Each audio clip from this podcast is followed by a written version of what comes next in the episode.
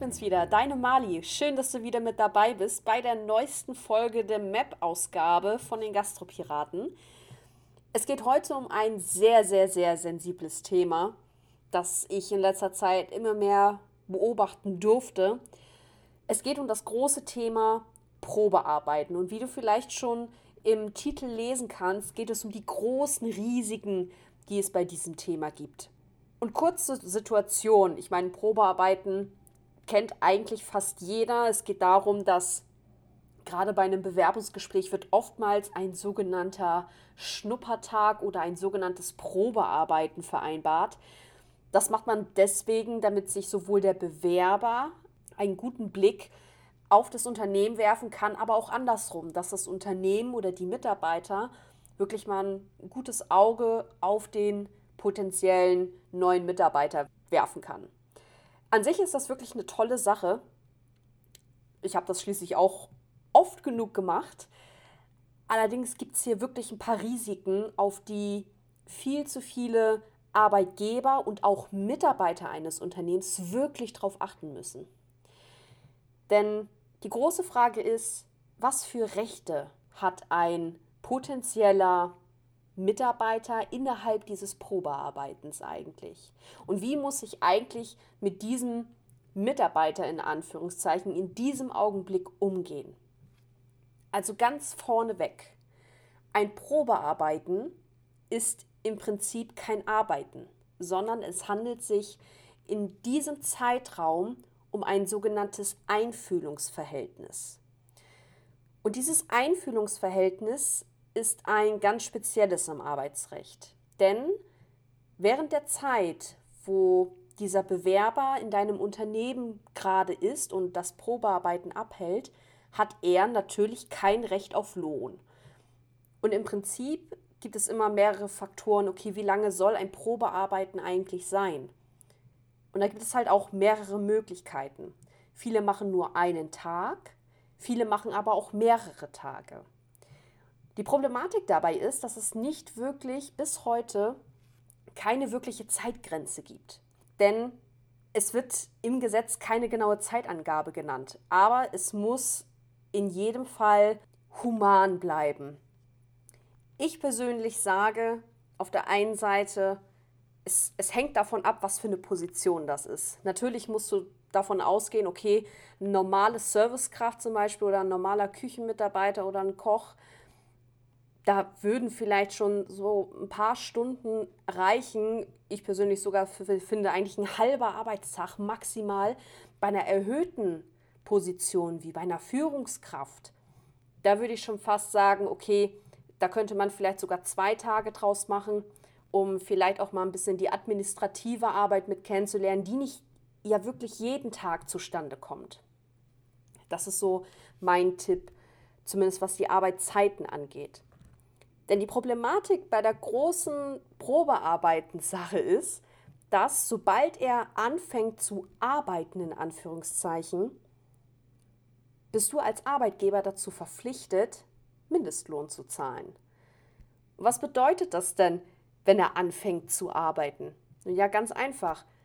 Das Gesetz sieht vor, wenn ein Mitarbeiter die gewöhnliche Arbeit macht, die deine ich sag mal, normalen Arbeitskräfte eigentlich auch durchmachen oder erarbeiten, dann kann der Bewerber darauf bestehen, dass er jetzt gearbeitet hat und in diesem Augenblick ein mündlicher Arbeitsvertrag zustande gekommen ist.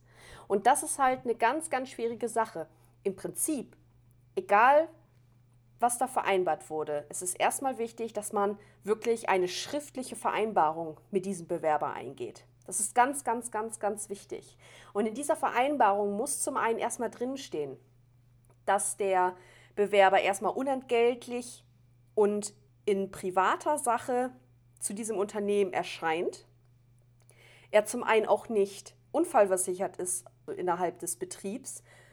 Und dazu ist halt auch, dass er Arbeiten oder Arbeitsschritte, dass er die freiwillig machen möchte. Ja?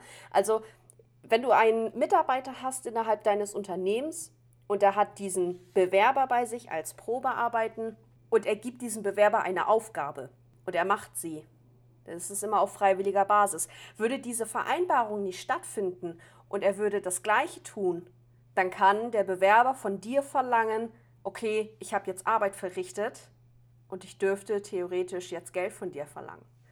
Und da ist jetzt hier wirklich der, der Zwickpunkt, eine gewisse Grenze zu erfahren, okay, inwieweit darf ich denn einem Bewerber jetzt Arbeit geben? Ich persönlich finde, dass generell diese Probearbeiten und, und, und diese Schnuppertage sehr, sehr krass überbewertet sind. Ich finde, es kommt immer ein bisschen darauf an, was, ähm, was das für eine Position ist. Klar, so eine Führungskräfteposition, wo wirklich viel Verantwortung hintersteckt, da kann man das wirklich sehr, sehr gut machen.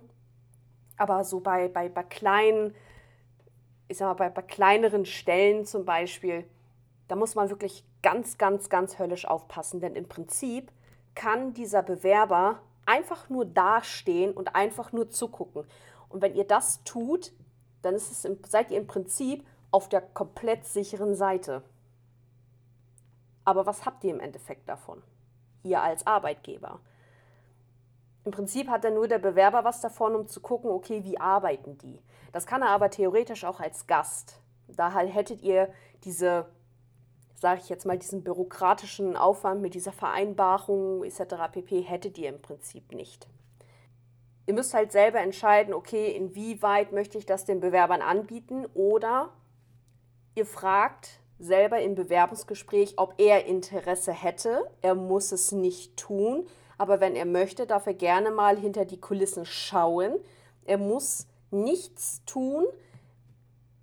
Keine Arbeiten werden ihm delegiert, etc. pp. Das muss euch ganz, ganz doll bewusst sein. Denn die Problematik dabei ist halt wirklich, sobald er irgendwie, keine Ahnung, er macht einen Cocktail als Probe oder ähm, er, er füllt eure Regale auf oder er bedient einen Gast oder was auch immer.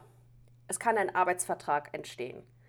Und anschließend werdet ihr das auch nicht los. Das heißt, er hat dann die ganz normalen Kündigungsfristen, woran ihr euch auch halten müsst. Und ihr habt dann noch viel, viel mehr bürokratischen Aufwand als sonst und das Problem hierbei noch zusätzlich ist, wenn ihr darauf nicht achtet und er verklagt euch, dann kann das als Schwarzarbeit gelten. Und das ist der noch viel, viel dramatischer Aufwand, dass ihr einfach selbst diese Problematik vielleicht nicht erkennt. Aber deswegen gibt es ja jetzt hier diese Map-Folge, dass ich euch das jetzt halt erzähle.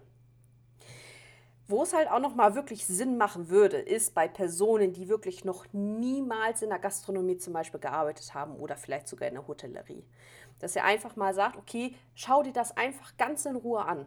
Ja, wir bieten dir an, die Arbeit kennenzulernen, von außen betrachtet. Du musst gar nichts tun, du kannst schauen, wie wir gestikulieren, wie wir mit den Gästen umgehen. Du kannst gerne einfach daneben stehen und Fragen stellen, ganz, ganz viele Fragen stellen, aber du brauchst hier nichts machen. Du kannst gerne das Team kennenlernen und damit seid ihr eigentlich auch recht auf der sicheren Seite. Wenn ihr noch Fragen habt zu diesem Thema, dann schreibt mir, wie sind eure Erfahrungen mit Probearbeiten und Schnuppertermin etc. pp. Macht ihr das selbst? Habt ihr das schon abgeschafft? Wie sind eure Erfahrungen? Wie hoch ist der bürokratische Aufwand? Ich würde mich freuen auf eure kleinen Nachrichten, auf eure Kommentare hier bei IGTV oder als E-Mail. Ich freue mich drauf. Bis zum nächsten Mal, bis nächste Woche. Bis dahin, eure Mali.